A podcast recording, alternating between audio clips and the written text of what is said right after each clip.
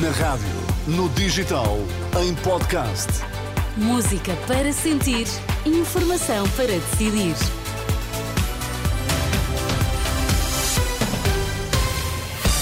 Boa tarde, uma hora, meio-dia nos Açores. Seja bem-vindo à Renascença. Está a partir de agora comigo, Sónia Santos. Nas notícias temos o Vítor Mesquita. Boa tarde, Vítor. Boa tarde, Sónia. Quais são os temas em destaque? Desde o fim do IVA zero, 14 produtos subiram acima dos 6%, contas da DEC Proteste, que lança nesta edição um alerta para 2024. 2023 é o ano mais quente de sempre. As notícias na Renascença, o Jornal da Uma, edição de Vítor Mesquita. A Liga dos Bombeiros acaba de suspender a cobrança aos hospitais pelo tempo de retenção de macas. É um anúncio que tem eh, poucos minutos, feito pelo presidente da Liga dos Bombeiros que reuniu na última hora com a direção executiva do SNS.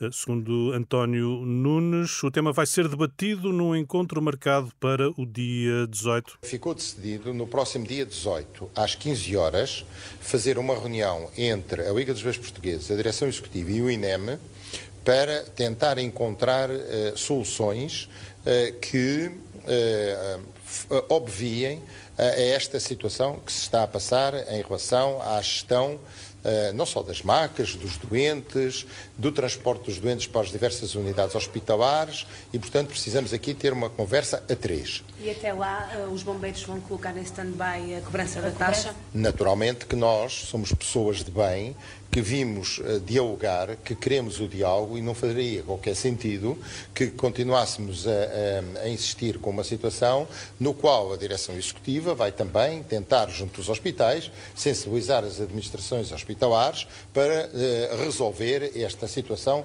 que é grave.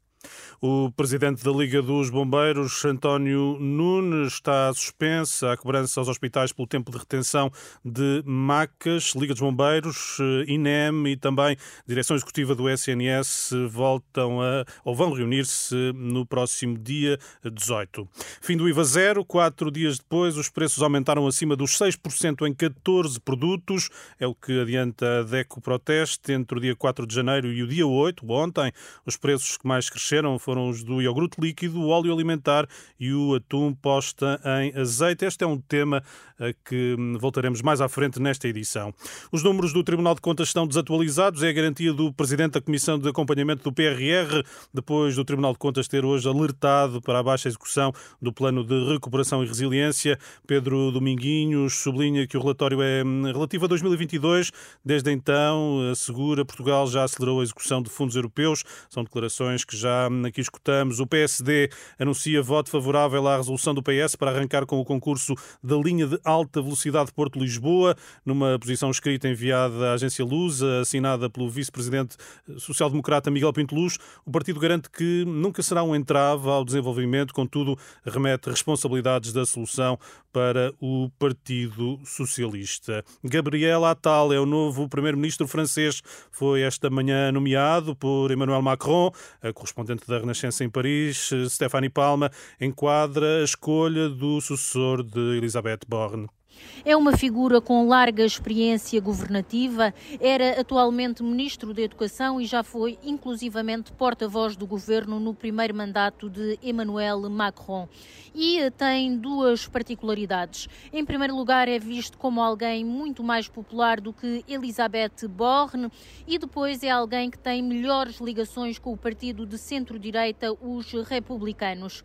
Emmanuel Macron perdeu a maioria absoluta nas últimas eleições legislativas legislativas e, como tal, precisa deste partido para fazer aprovar as leis na Assembleia Nacional e, portanto, a figura de Gabriela Attal ganha aqui uma eh, particular importância nesse sentido.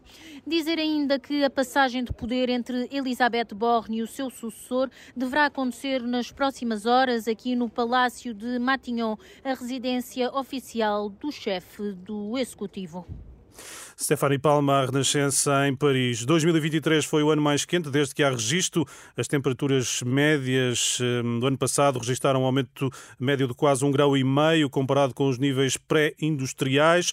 Os dias mais quentes a nível global foram os dias 17 e 18 de novembro, em que se registaram temperaturas acima dos 2 graus Celsius, comparando com os valores eh, pré-industriais. E Vitor, voltamos eh, a essa notícia. Há pouco falavas eh, que o fim do IVA zero teve como como consequência um aumento do preço em 14 produtos, acima dos 6%.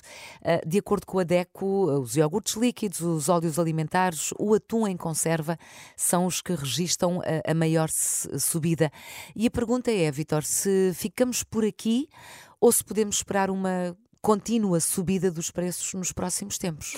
Foi isso que perguntamos eh, à Associação de Defesa do Consumidor e na resposta hum, Rita Rodrigues da DECO deixa um alerta. 2024 vai ser um ano extremamente exigente no que toca ao orçamento alimentar das famílias portuguesas. Se compararmos com 2023, existem grandes aumentos de preços. E, portanto, a reposição da medida, mesmo não estando a ter impacto agora no peso que seria, uh, que em teoria seria dos 6%, nós se olharmos para 2023, comparação com o início do ano, nós temos produtos que aumentaram uh, muito. Enfim, o azeite é subejamente identificado e conhecido. No início de 2023 custava 5,92 euros e hoje, início de 2024, custa em média 11,26 euros. Isto é um aumento de 90,10%. Mas temos a pescada fresca, que aumentou 57,66% se, se compararmos com 2023. A mesma pescada que em quatro dias aumentou 8,62%. Ou seja, o impacto que se sentiu até agora não é muito significativo.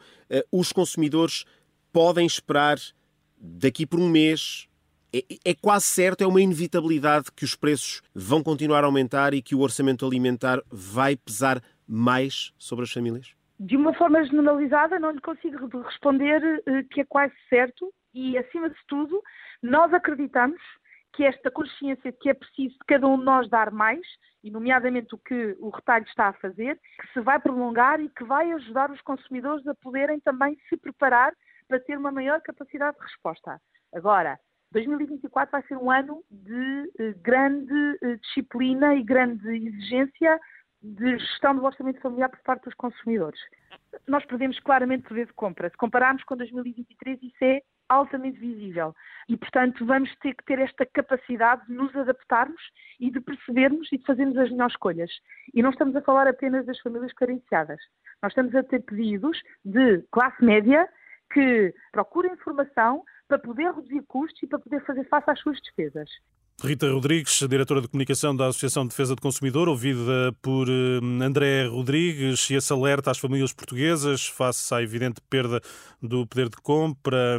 2024 será um ano desafiante em que as famílias terão de fazer uma gestão ainda mais rigorosa dos seus orçamentos. Vitor, temos encontro marcado para as duas, certo? É isso mesmo. Então, até já. Até as já. notícias até lá sempre a serem atualizadas no site e na aplicação da Renascença.